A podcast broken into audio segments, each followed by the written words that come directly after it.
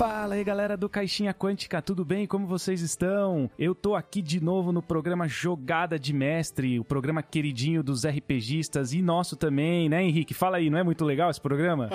é legal demais, fala JP, fala o pessoal que tá ouvindo aí Jogada de Mestre, mais um programa e já passamos dos 20 programas, hein JP? Eu tava vendo esses dias, pô, já tem mais de 20 Jogadas de Mestre, muito legal, hein? Que doideira isso, né Henrique? Caramba, mais de 20 é, episódios, 20 podcasts falando de coisas de RPG falando de RPG, né? Que coisa legal, né, cara? É uma sensação boa, não dá? É legal, é legal. Pô, a hora que eu vi o número, eu falei, caramba, episódio acho que 22, sei lá, foi o último que a gente publicou. Eu falei, caramba, que legal.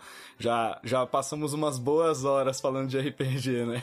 e vai ter muito ainda, né, Henrique? Porque eu acho que é infinito, assim. A gente tá sempre conversando, falando que assunto que vai ser o próximo e a gente sempre tem uma ideia legal para colocar, né? Sempre, não. Assunto com certeza nunca vai faltar. Nunca. Antes de começar aí o nosso programa que vai ser de política e intrigas no RPG, programaço hoje, né, Henrique? Puta merda, cara.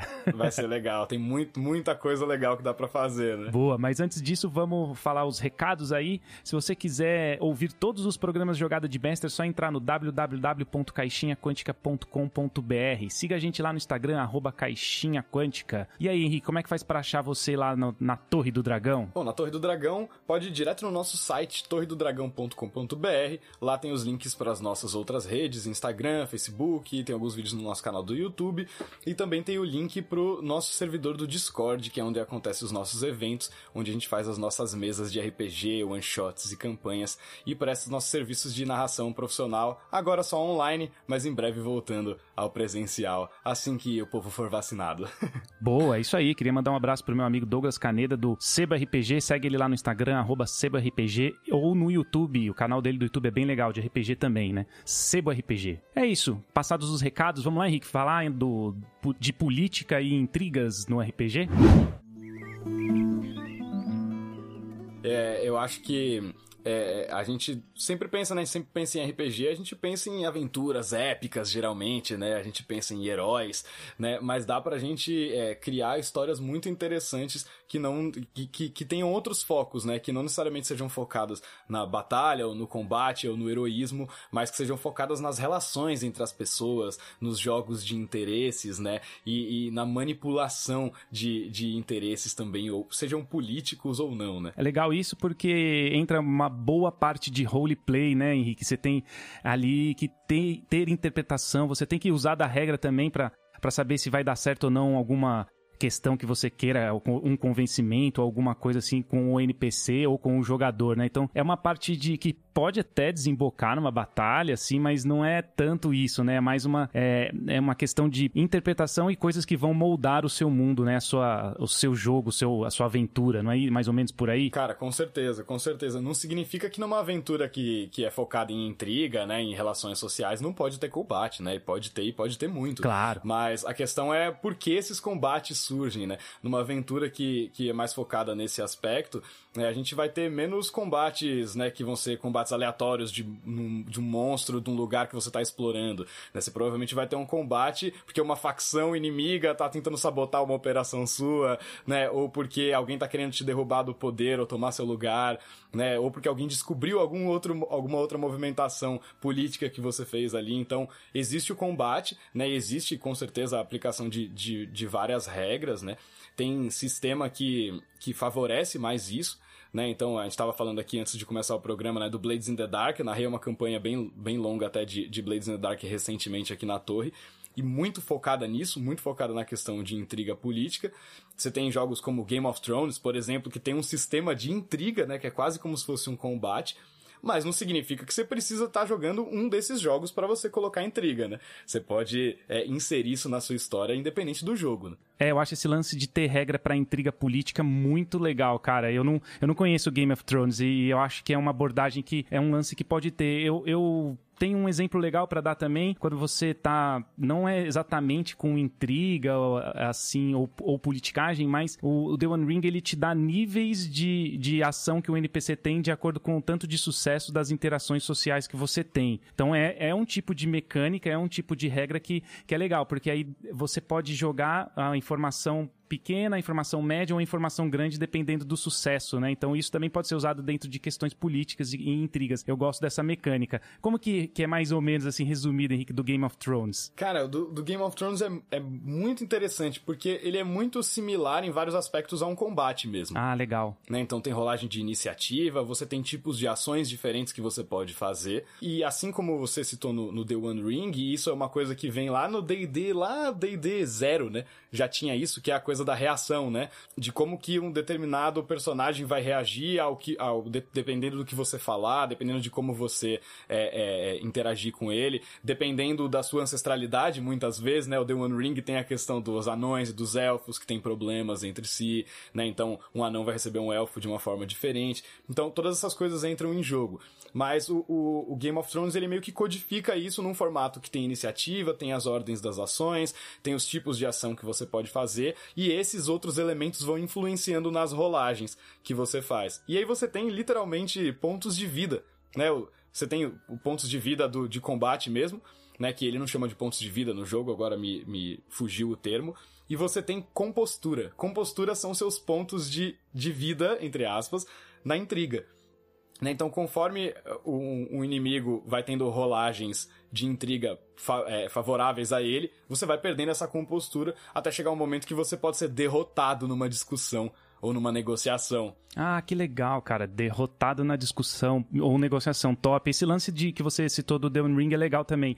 É o ponto de tolerância, uhum. cara. Então, se um anão vai se apresentar ou começar uma interação social com um elfo, por exemplo, a tolerância do elfo já é mais baixa do que se fosse um humano, ou se, se fosse um elfo seria bem uhum. maior, entendeu? Então, esse lance aí é muito legal de, de ter o, o, a questão das raças. Então, são, são sistemas aqui que a gente tá falando, a gente tá falando um pouco de mecânica agora no começo, que trazem isso, né? Que trazem para dentro do jogo essa questão de, de interpretação, de storytelling entre, entre os NPCs e personagens de forma importante. Assim, a gente já não tem tanto isso tão desenvolvido dentro do, do Dungeons and Dragons, por exemplo, mas dentro do D&D nós temos as facções, né? E as facções também é um, geram um storytelling muito louco, né? Eu acho que assim, o que eu enxergo como o, o primeiro passo para você começar a construir esse lance de intriga e essas relações na, na mesa de RPG é você pensar em todos os grupos como facções.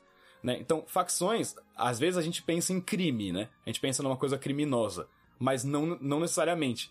Né? É, é, as facções, por exemplo, dos Forgotten Realms, tem, existem facções que são de alinhamento bom, existem facções que não que têm alinhamento neutro, ruim, caótico, enfim, né? Os arpistas são bons, né? Por exemplo. Sim, a Lords Alliance também, Isso, né? Que são é. justos é. e tal, né? Então, é, dá pra gente pensar em tudo como facções. Então, se você for pegar um. Tirando as facções, por exemplo, dos, dos Forgotten Realms, pegar o The One Ring, que a gente citou de exemplo. Os elfos são uma facção. Isso. Os anões são outra facção. Né? São grupos de pessoas que têm aspectos culturais, sociais em comum e, acima de tudo, que aí acho que é o ponto fundamental da questão das facções, é interesses em comum. Uma facção é um grupo de pessoas ou de criaturas, de indivíduos que têm algum tipo de interesse e que vai agir para se aproximar cada vez mais desses seus objetivos. E é aí que acontece, é nessa trama que acontece a intriga, né? Os, as diferentes facções, como que isso interage, né? Como que elas, esses interesses se cruzam, né? Como que eles se anulam. Nossa, muito louco. Agora você tá falando aí, eu tô lembrando do da Dragon Heist, né? Que a gente tem jogado lá no Caixinha Quântica aí, pessoal que quiser jogar é só Nossa. apoiar no apoia.se barra Caixinha Quântica, propaganda aqui ó, rapidão, tá? Passou rápido, não doeu, indolor. Mas a gente tá jogando e assim, e os personagens têm uma taverna, eu acho bem legal isso, né? Eles têm a taverna e diferentes pessoas de facções entram na taverna para dar alguma missão ou pra tentar recrutar esses personagens. Então, é, a história desenrola diferente de acordo com qual facção você tá, né? Então é muito legal. Se você entrar pra um Zentarim, por exemplo, você vai ter dificuldade com, com guarda da cidade, você vai ter dificuldade com o lado bom da cidade, né? Então isso tudo influencia dentro do jogo. Eu acho que é interessante quando a intriga política política ou a, ou a facção, que seja assim, ela molda a história de acordo com as decisões dos personagens. Nossa, eu acho que é isso, assim, é... é... É, é, muito interessante, eu falei da, da campanha de Blades in the Dark que eu tava narrando, é, e, e, é muito, muito legal agora que a campanha já se concluiu, pelo menos essa temporada da campanha já se concluiu, é, é olhar como era o cenário antes e como ele tá agora. E todas as mudanças que as ações dos jogadores causaram ali. Como outras facções foram se aliando a eles, foram se aliando a seus inimigos, foram se é, desfazendo as alianças depois e se aliando a outras facções, como facções cresceram e outras facções caíram, né? Tudo baseado no, no que eles. Claro que eles, eles não controlam, não tem controle sobre o que está acontecendo no mundo, mas as consequências dessas ações deles é, são importantes no, no cenário, né? E isso que vocês falou, né? Com quem você se alia, né? É, isso é, é muito interessante, até mesmo se a gente não tiver essa dualidade de bem e mal, né? Porque no, no cenário do Blades, por exemplo, todo mundo é bandido, né? Todos são criminosos. Então, não é uma facção boa contra uma facção ruim. É uma facção ruim contra outra facção ruim, ou uma facção pior, né? Então, o, o, jogo de interesse não é só o do bem e do mal, né? A gente pode pensar dessa forma, mas o jogo de interesses, é, muitas vezes, é você se aliar com alguém que você não se aliaria por um inimigo em comum, por exemplo.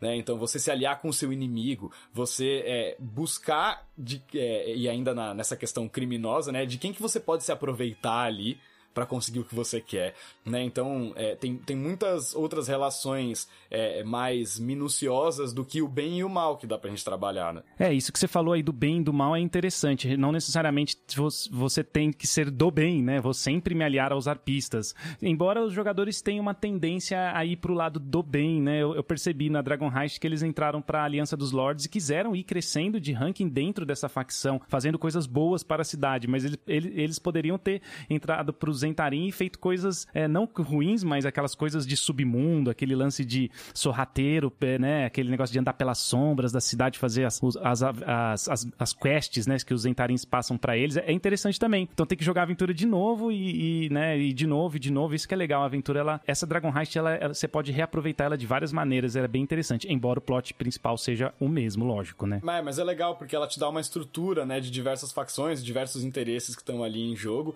E, e cada tipo de, de decisão vai, vai criar um, um, galho diferente nessa árvore de possibilidades, né? Isso é muito legal.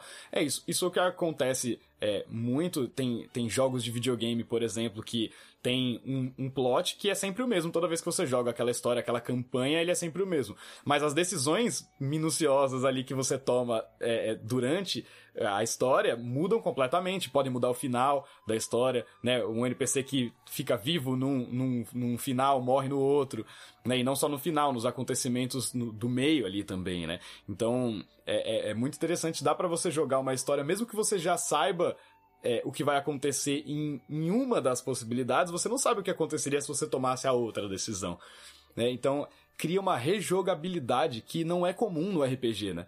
Não é comum você poder jogar mais de uma vez a mesma aventura. É, é, é interessante, mas por conta das relações, diferentes relações vão gerar diferentes histórias, né? É, você sai meio daquele que é, daquele railroad, né, de one shots assim, de aventuras para apresentar o RPG para um personagem, né? Você a gente tá entrando num lance mais sandbox, mais sandbox da interpretação, né? Sandbox do do, da, do que você não tem no, coisa, não sabe o que vai acontecer na história. Eu já dei esse exemplo aqui antes que teve um assassinato lá no bairro do, do da onde tem a taverna no Dragon Heist, foi um dos personagens um, um, que que fez, cometeu esse assassinato, mas eles eram da Aliança dos Lords, então isso gerou muita. É, quer dizer, não sabe ainda, né? Não se descobriu que foram eles os mandantes de um assassinato. Mas olha que coisa, né, cara? E isso aí fez cair uma investigação em cima pesada sobre o bairro e sobre eles, é lógico, né? Ver se eles viram alguma coisa, como é que foi. Toda hora eles ficam tentando é, enganar a, a, guarda e isso gera interpretação, gera roleplay e gera jogadas de dados, né? Que também é importante nisso, que você tem que saber se você vai ter sucesso ou falha em algum tipo de interação social também, né? Com certeza. E tem diversas formas a gente lidar com a resolução dos conflitos, né, sociais.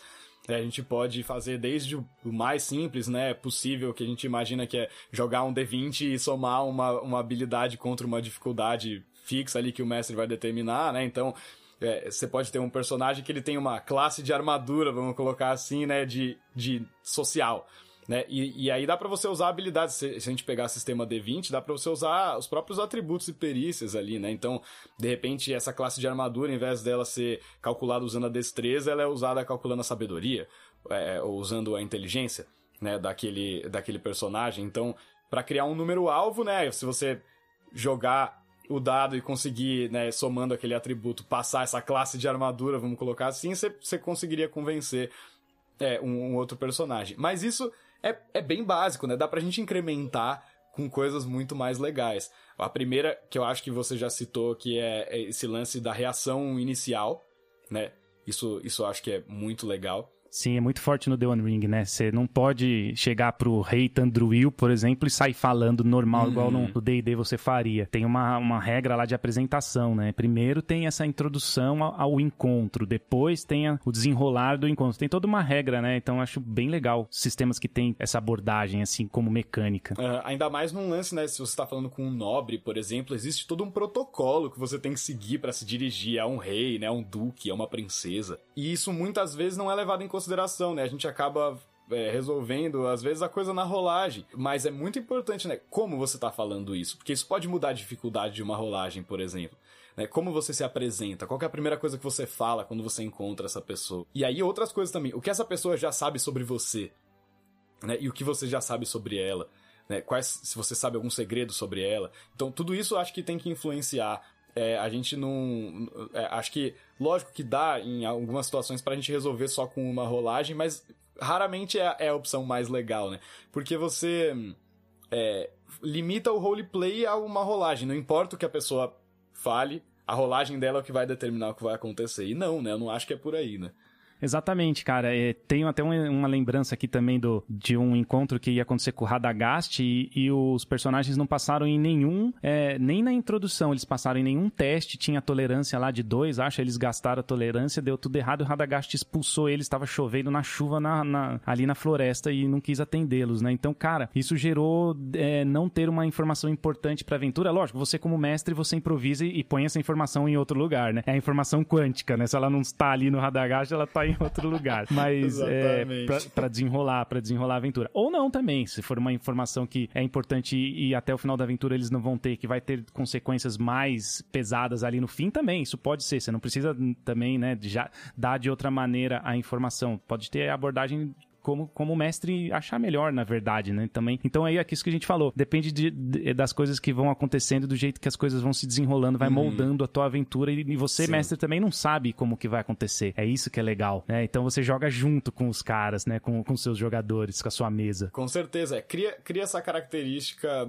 é, muito aberta, tem muitas ramificações possíveis, né? Do que, que, que pode acontecer entre essas relações aí dos personagens. Mas o lance de, de pensar nas, nas coisas como, como facções ajuda muito, né? É, o, o, próprio jeito que é feito no, no, Blades in the Dark é muito legal e ele pode ser replicado em, em qualquer outro jogo, praticamente.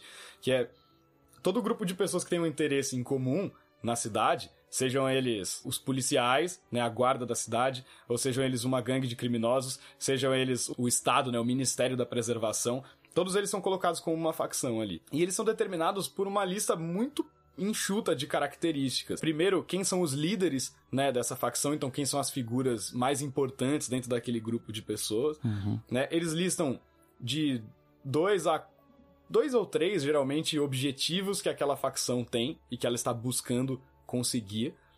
Né? Ela lista quem são os, os principais aliados e os principais inimigos daquela facção e um parágrafozinho é, descrevendo qual é a situação atual daquela facção, qual é o conflito atual que aquela facção está vivendo. Com isso, isso é uma coisa, eu tô falando, ocupa meia página é, A5, sabe? É, é, é, bem, é bem pequenininho mesmo. É, é pequeno, mas já dá tudo, praticamente tudo que você precisa para fazer a coisa acontecer. A única coisa, o, o elemento que falta aí é qual que é o centro desse plot, desse enredo, que vai amarrar os interesses dessas facções. Por que, que elas vão estar vivendo na mesma história, né? Como que elas vão se entrelaçar? Mas eu acho que a gente pode descrever de forma bem enxuta que tem uma coisa emergente que acontece ali quando os jogadores começam a agir, né? Porque eles começam a manipular uma facção e manipular outra facção e fazer uma facção se aliar com a outra, e aí aquelas anotações que você fez lá no começo, elas vão mudar muito rápido porque os interesses das facções vão mudar, elas vão cumprir objetivos, ou elas vão falhar, elas vão crescer, elas vão cair, né? Então, é, não é uma coisa que você precisa se descabelar para ter um monte de informações sobre aquele grupo, porque no momento em que ele for colocado na mesa, aquilo vai ser moldado pela, pela história e pelas decisões ali. É, pro Blades in the Dark isso aí é muito importante, né, cara? Esse, é, é, é, é, é a alma do sistema isso aí, né, Henrique? É, eu diria, eu diria que sim, que é a alma é, é, do cenário com certeza. Talvez dê pra, dê pra jogar, é, inclusive tem outros hacks de Blades in the Dark que não usam o sistema de facções da mesma forma, usam alguma variação disso, né? Mas com certeza o cenário ali, ele. O cenário é basicamente isso. É, quem são esses grupos de pessoas, quais são os interesses desses grupos de pessoas e como eles se entrelaçam. E isso aí já, já gera conteúdo quase que sozinho, né? Incrível a hora que os jogadores começam a jogar. Então, isso que você falou aí de cenário é importante também. Então, como é que a gente pode dar algumas dicas, assim, pro mestre que quer colocar e incluir intrigas e políticas? Eu acho, primeiro, é você buscar é, inspiração fora, como a gente sempre fala, né? Consumir essas coisas. Então, por exemplo, vou dar aqui pro D&D mesmo, que é geralzão, assim, né? A maioria da, da galera conhece. Tem um livro do, do Drizzt, do Salvatore, que é o Pátria, né? Que é o livro do, dos Drolls, né? Ali, os Elfos Negros tal. Cara, você lê um livro desse, você já vai ter ideias pra caramba caramba de política de eh, interações sociais, de traição, por exemplo, né? Porque é um povo sorrateiro, é um povo traíra, né? Os elfos negros. É, o terceiro filho macho, ele tem que ser sacrificado para Lot, por exemplo, né? Se a matriarca ela já tem dois filhos, nasce o terceiro, o terceiro tem que é, morrer. Só que ao mesmo tempo, muitos deles também querem ser o primogênito. Então, existe assassinato entre irmãos, né? A história do Drizzt é bem legal, porque ele nasce o terceiro, o terceiro filho e ele vai morrer. Só que na hora que ele vai ser sacrificado, o segundo irmão irmão mata o primeiro para se tornar o primogênito. Então o Drizzt passa a ser o segundo, entendeu? Então, tá vendo a, a intriga? Olha que loucura isso, cara. Então fica uma intriga, um, um, lance muito louco assim, né, cara? Isso você pode colocar dentro da sua aventura. Você vai impedir o terceiro Droll de ser morto, sei lá, você inventa plots, uhum. né? usando é, a base que você tem, que você traz de livros, que você traz das coisas que você consome, né? Da sua própria cultura. Isso é importantíssimo no RPG. Acho que fica até difícil de fazer sem ter isso, né? E aí, e, e pensando nesse, nesse lance da intriga, dá até pra gente pegar exemplos de histórias que não necessariamente são histórias sobre intriga, sobre facções, mas passar a enxergar a história, essa história do ponto de vista de facções. Então, praticamente qualquer história de fantasia a gente consegue fazer isso. Né? Se a gente for pegar coisa, é, sei lá, Crônicas de Nárnia. Pô, não, não, tem, não tem intriga em Crônicas de Nárnia. Mas existem facções ali. Né? Existem grupos de pessoas com interesses diferentes. As crianças têm um determinado interesse. Mesmo entre elas, elas às vezes têm os conflitos delas. Né? Os animais que vivem na floresta têm os interesses deles. A feiticeira branca e os servos dela têm os interesses deles. Então, e é o conflito desses interesses que faz a história acontecer, por mais que não seja uma história sobre intriga.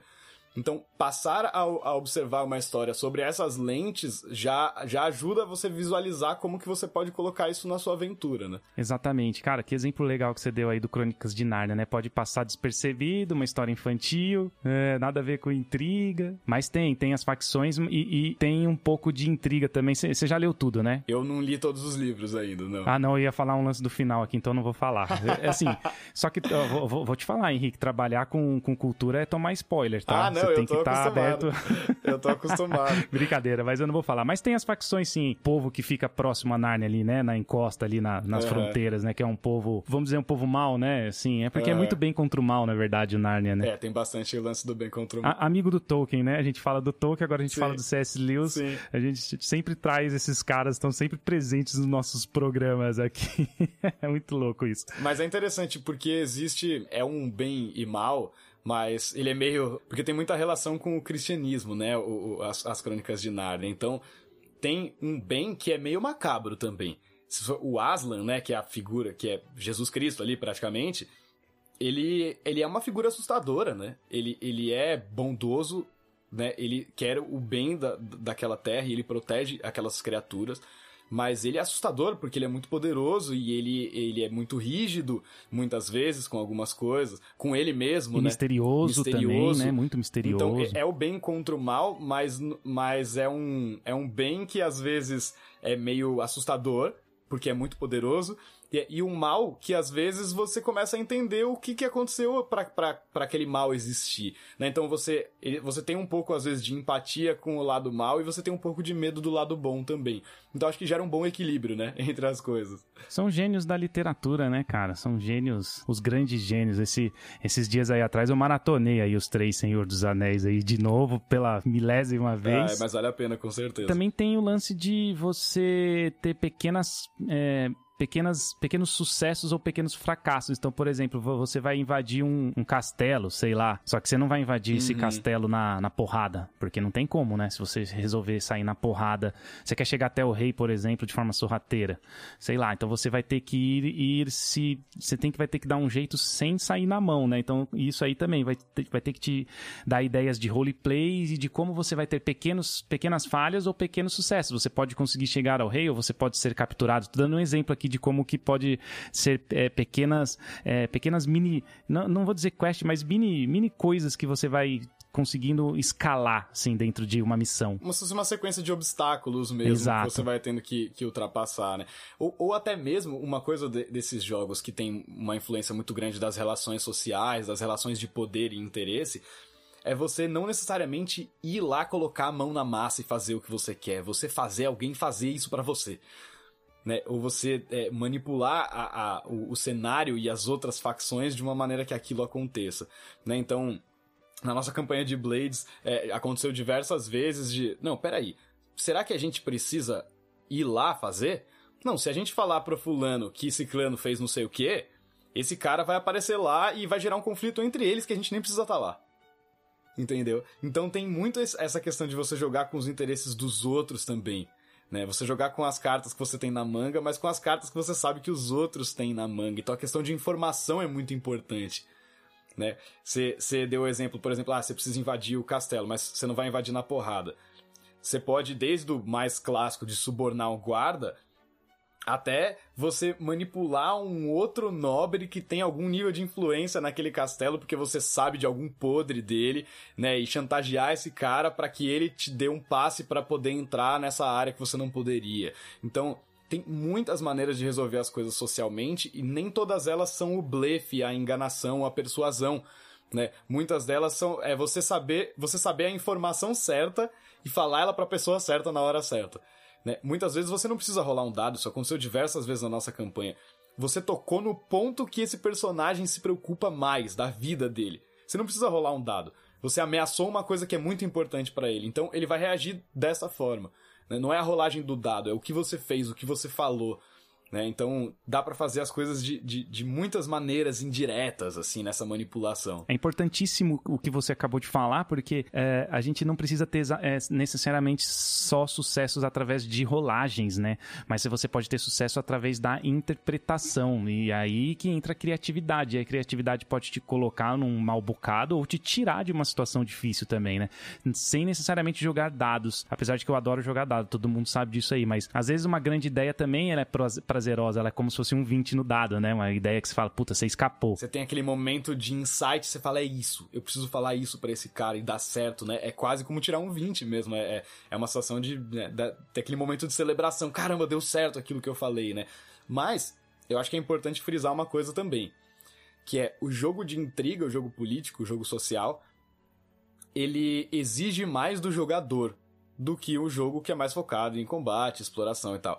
Ele exige mais da presença do jogador, da personalidade dele, da criatividade, do raciocínio lógico, né, de ter as informações que foram recolhidas ao longo da história bem registradas e anotadas, né? Então, entra uma questão que exige um pouco mais de trabalho mental do jogador e que muitas vezes não é o que a pessoa procura no jogo. Isso, por isso aquela coisa, aquela velha coisa, né? Converse com a sua mesa, né? Saiba, todo mundo tem que saber sobre o que é essa história, qual que vai ser o foco da aventura, né, da crônica, enfim. Acho que isso é importante também, porque é a mesma questão do quebra-cabeça, do puzzle, né, que é super polêmico. O puzzle, ele é pro personagem ou é pro jogador? Quem tem que resolver? É o personagem ou é o jogador? Então, Depende, não tem resposta certa. Cada mesa vai pensar de um jeito, então isso é uma coisa muito importante para se pensar. Às vezes você, como mestre, se empolga na coisa da intriga e você acaba querendo exigir uma coisa que os seus jogadores não estão afim, eles não estão jogando por causa daquilo. É, se você estiver jogando um old school, por exemplo, é até incentivado que você faça esse metagame se você estiver dentro de um puzzle, né? Inclusive nós estamos jogando, né, Henrique? Sim. É, a sua, a sua mesa, né? Sim, tem uma campanha aí de D&D zero que em breve vai Em breve vai gerar bastante conteúdo, e vocês vão ouvir falar dela. é, tem, é, ainda é um pouco mistério, um pouco surpresa, a gente só tá dando um, uma pitadinha aí, né? Mas vai ter bastante conteúdo, uhum. vamos dizer assim, conteúdo 360 graus, né? É, mas é isso aí, legal. E, e aí, falando agora de uma outra questão aí, é, a gente tá falando de, a gente falou bastante disso, mas e grandes movimentações políticas, por exemplo? Sei lá, uma decisão de entrar em guerra com outro reino através da conselhos que o jogador dá é, errado pro, pro rei, por exemplo, sabe? Isso molda um mundo, né, cara? Então, é, tem um exemplo também aí, vou trazer o Tolkien, como sempre, né? Quando o Sauron, já falei isso aqui, vai lá na ilha de Númenor e fica de pipipi, pipipi, porque você tem que invadir é, Amã, você tem que invadir as terras imortais imortais, que pipipi, pipipi, os caras vão lá e, e Eru afunda a ilha, né, cara? Então, olha a consequência da, da situação que os caras, os caras foram dizimados por causa de uma decisão, né? Legal isso. Aí a gente, aí a gente tá falando de grandes movimentações, né? De coisas gigantescas. Como você vê isso? Como você enxerga? Muito, é muito legal. Eu acho que depende da, da escala, das proporções da, da aventura, né? Da história que tá sendo contada ali. É, dá para trabalhar isso de várias formas. Desde, tipo, ocorreu uma grande decisão política e vocês, aventureiros nível 1, não têm a menor influência nisso. A intriga vai acontecer e você tentar, vocês tentarem manipular os elementos menores, as peças menores dessa história, para fazer com que essa decisão, essa movimentação política é, é, cause, é, traga benefícios para você. E dá para ir pro outro extremo também. É você que tá tomando a decisão política. Você é o duque, você é o rei de tal lugar e você tem que tomar essa decisão e aí saber quais são as possíveis consequências, né? Então, é, sei lá, você entra em guerra com outro reino, mas isso vai prejudicar o, o, comércio, né? Vai prejudicar a alimentação das pessoas, né? Porque vai, vai, você pode ter problema nas estradas, no transporte. Então, tem grandes decisões que você pode tomar. Então dá para ir para os dois lados. Desde os jogadores têm que manipular uma coisa que tá fora do controle deles para se beneficiar, ou eles mesmos são os caras que estão tendo que tomar a decisão fatal ali. Isso é muito legal. Tem até um cenário de de D&D, o Birth, Birthright, Birthright, eu acho que é o nome. É, que, que tem muito disso, essa questão, né, de você já é um nobre, você já tem influência política e você lida com esse lance de tomar grandes decisões, né? Exatamente, é, essa, as grandes decisões também. Acho que aí também já cabe um pouco também para níveis mais altos, né? Níveis épicos. É legal você ter esse tipo de desafio para personagens mais altos. Também vai colocar isso aí também, tem que ter um pouco de, de noção, né? O cara come, acabou de começar, tá aprendendo as regras, aí já mete um negócio desse nível 1, assim, um exemplo, né? É meio complicado, mas eu acho que tem isso. Se você for ver, tem até isso, né? Essa, essa se você for é, pensar o, o RPG Old School, D&Dzinho Old School, as caixas que saíram, o Backme, né? Eles têm essa evolução desde a da caixa 1 a 2 a 3, né? Você tem, assim, tem, tem uma, uma hora que o seu personagem ele tá com um nível tão alto que ele já pode ter um castelo, ele já, né? Ele já, ele já a, os desafios da caixa, que a caixa trazia, né? Já são outros do que o desafio que a caixa número 1 trazia, né? Que é o Basic, né? Isso aí é muito inteligente, né, cara? Porque você vai evoluindo, cada caixa te traz a regra para aquilo, né? Então, acho que, cara, essa sacada, né? Puta, anos atrás, né, cara? No começo aí, caixa Beckme, né? Cara, isso foi uma coisa que, que começar a estudar e aprender old school me ensinou, que é o nível do, do personagem não é só o nível de poder, vamos colocar assim, que ele tem ali de habilidades, né? Ele é o nível de influência dele no cenário também, ou pode ser, dependendo do jogo. Né? Então é isso. Um, sei lá, você deu o exemplo do D&D Old School lá, um, um guerreiro, a partir do nível 9 ele pode construir uma fortaleza. Né? O que, que isso significa? Isso significa que ele tem influência no local. Então, não é de uma hora para outra, ah, agora eu posso construir uma fortaleza. Não. O que, que ele construiu ao longo desses nove níveis que fez com que ele tivesse direito a um pedaço de terra dentro de um reino, por exemplo? Né? Então, a ideia de você fazer o personagem subir de nível em nível de importância e influência no cenário também. Acho que isso é muito importante tanto pro mestre quanto pros jogadores pensarem. Né? Seu personagem nível 1, ele provavelmente não, não tem influência alguma. Mas quando você estiver no nível alto, pô, quantos. É, é, aquela coisa, né? Quantos clérigos nível 15 existem numa cidade? Um, né? Então, se você é o clérigo nível 15 que existe naquela cidade, você é famoso, no mínimo. As pessoas sabem quem você é, a não ser que você vive escondido, então você tem influência. Então essa questão, o nível não é o nível só de poder, é o nível de importância também. Né? Outra coisa que entra dentro desse negócio de intriga e política que a gente tá falando, né? Você deu o exemplo aí do, do personagem nível 9 já pode construir uma fortaleza e também tem um lance de algumas regras de que esse, esse personagem de nível 9 é seguido por tantos personagens de nível 3, tantos de nível 2, ou seja, ele já tem também ali a facçãozinha dele, né, cara, de personagens que também não são tão fracos, né, nível 3, nível 2. E, e o, quanto isso pode gerar de história aí de roleplay, né, cara? Se cada um, cada membro da party ali, cada personagem desse grupo tiver a sua própria facção, começa a ter jogos de interesses internos, né? Então você tem dois, três caras que tem um castelo, que tem uma fortaleza em regiões diferentes, eles provavelmente vão ter interesses políticos e econômicos diferentes. Em algum momento eles podem entrar em conflito, né? E aí é o conflito da facção, é o conflito político mas também é o conflito pessoal entre os dois personagens ou não? Como é que eles dividem essas coisas? Como que eles separam o, é, o trabalho ali do, do pessoal? Né? Então, é, dá para fazer isso em vários níveis diferentes. Você tem a facção dentro da facção, às vezes, né?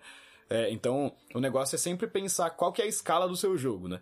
É aquela coisa que a gente sempre fala, não precisa pensar numa coisa grandiosa logo de cara. Começa pequeno e vai crescendo, né? Começa com três facções, quatro facções, ou até duas mesmo, né? O, o, o, eu esqueci o nome, os Capuleto e os outros lá do, né, do Romeu e Julieta. Então você tem as duas famílias, né? Os Lannister e os Stark.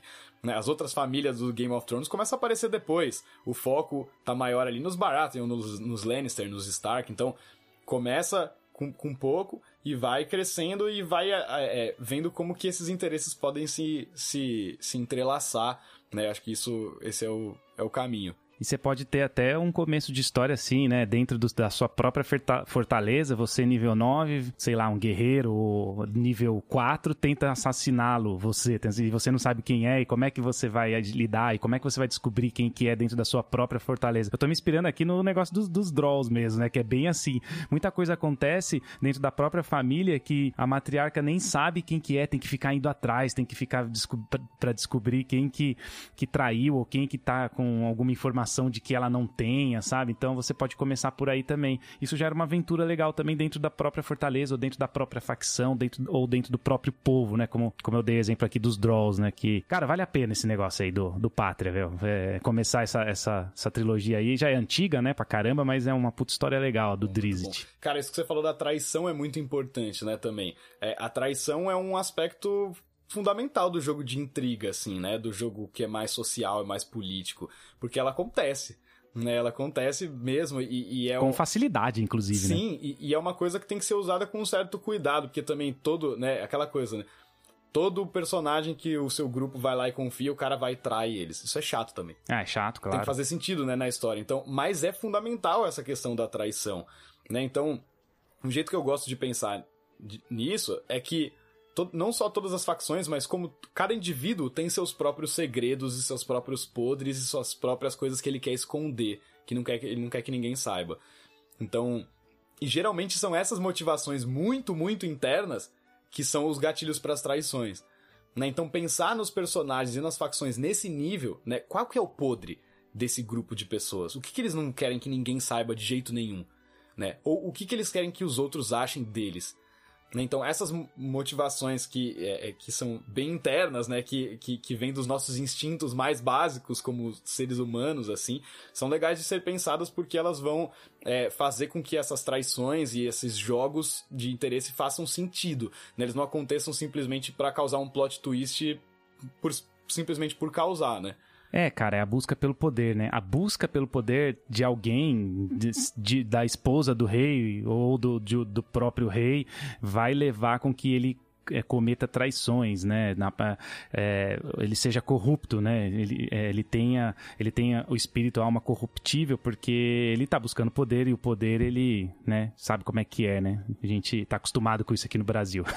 é, são essas, são essas as, sempre as motivações, né? O, é o poder, o dinheiro, a segurança, né? A influência, é, a, é. A, ou necessidades ainda, dependendo do tipo de cenário, necessidades ainda mais básicas, então necessidade de se alimentar, necessidade de ter um abrigo, né? Então, é, é, essas necessidades muito básicas geralmente são que, que, movem as nossas engrenagens, né? Então é legal que a gente pense nisso ao criar um cenário. É, muitas vezes é, se compra uma pessoa com isso que você falou, né, cara? Sei lá, ração e comida o ano inteiro se você me entregar a tal pessoa, né, cara? Exatamente. Tipo, é, é, é o que você falou. Você vai nas necessidades básicas de, de pessoas e, e ou, ou ou pessoas até mais comuns, assim, e você consegue já com uma traição até com uma certa facilidade, né, cara? Então, a traição é uhum. é inerente mesmo à questão de política e intrigas dentro do RPG, mas também imita a vida real, né? né?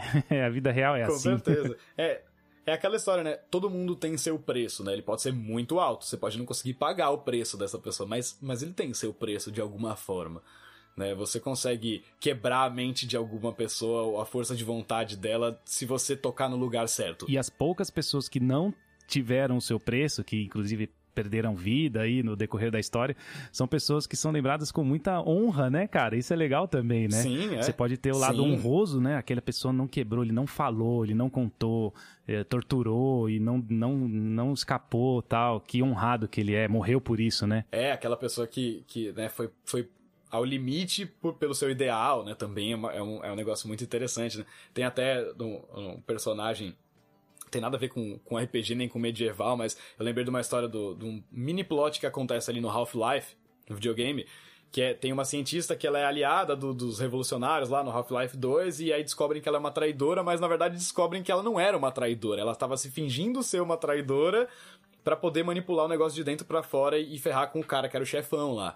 Então, ela é saiu do, do, né, do, do, partido, partido não, né, mas do grupo revolucionário que ela tava ali, para se juntar aos rivais deles, fez com que todo mundo odiasse ela e quisesse a cabeça dela, mas ela tava fazendo isso pelo bem maior que ela já acreditava antes, né, então no final das contas ela acabou sendo uma heroína por é, estar ali é, é, se sacrificando, né. É aquela questão, cara, homens, né, não morrem por coisas que eles não acreditam, né? Eles morrem por questões que eles acreditam, né? Então, é, se alguém morreu por alguma causa, é, no mínimo você tem que dar uma estudada na causa, né, cara? Tem, tem tanto, eu tô falando isso aqui tanto pro bem quanto pro mal, né, cara? A gente tem aí religiões que os caras morrem por causas que é, homem bomba, por exemplo, né, tal, exemplo. Então tudo isso aí pode surgir de ideia e pode surgir de, de inspiração para a sua mesa de RPG. Cara, estamos chegando no fim. Você tem mais alguma questão que importantíssima? A gente abordou bastante aqui hoje, hein? Aí, então acho que é isso, né? Pensando em termos de indivíduos ou de facções, a gente passou por todas as coisas que são mais importantes, né? Então são as necessidades ou as demandas, né? Os objetivos que, que uma facção tem, né? Como que esses objetivos se cruzam com os objetivos de outros indivíduos e outras facções.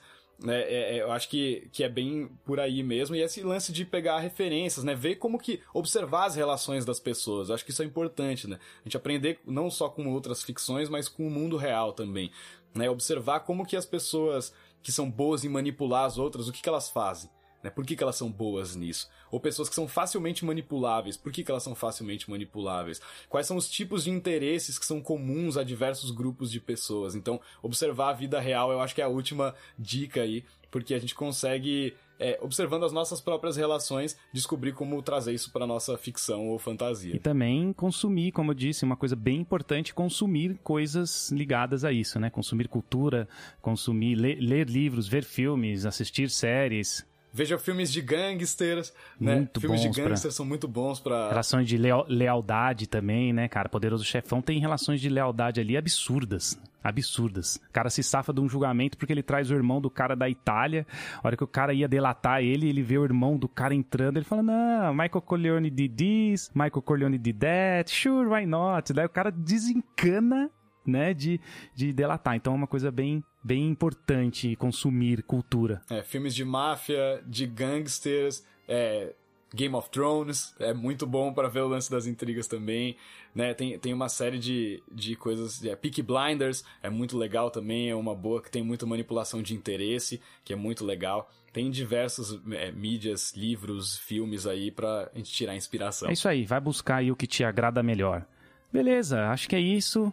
É, chegamos a mais um fim de programa, muito triste, mas a gente tem espaço, a gente sabe disso, né? Não tem jeito, daria para ficar conversando aqui horas e horas, né, Henrique? Mas tem, tudo tem que começo, meio e fim, assim como as manipulações. é bom, é bom que quando um episódio acaba para poder começar o próximo, então tudo bem. Exatamente, é isso aí. Muito bom. Beleza, então. É isso aí, pessoal. Eu vou ficando por aqui. Um abraço e até a próxima. Valeu demais, galera. Obrigado, JP. Um abração. Até.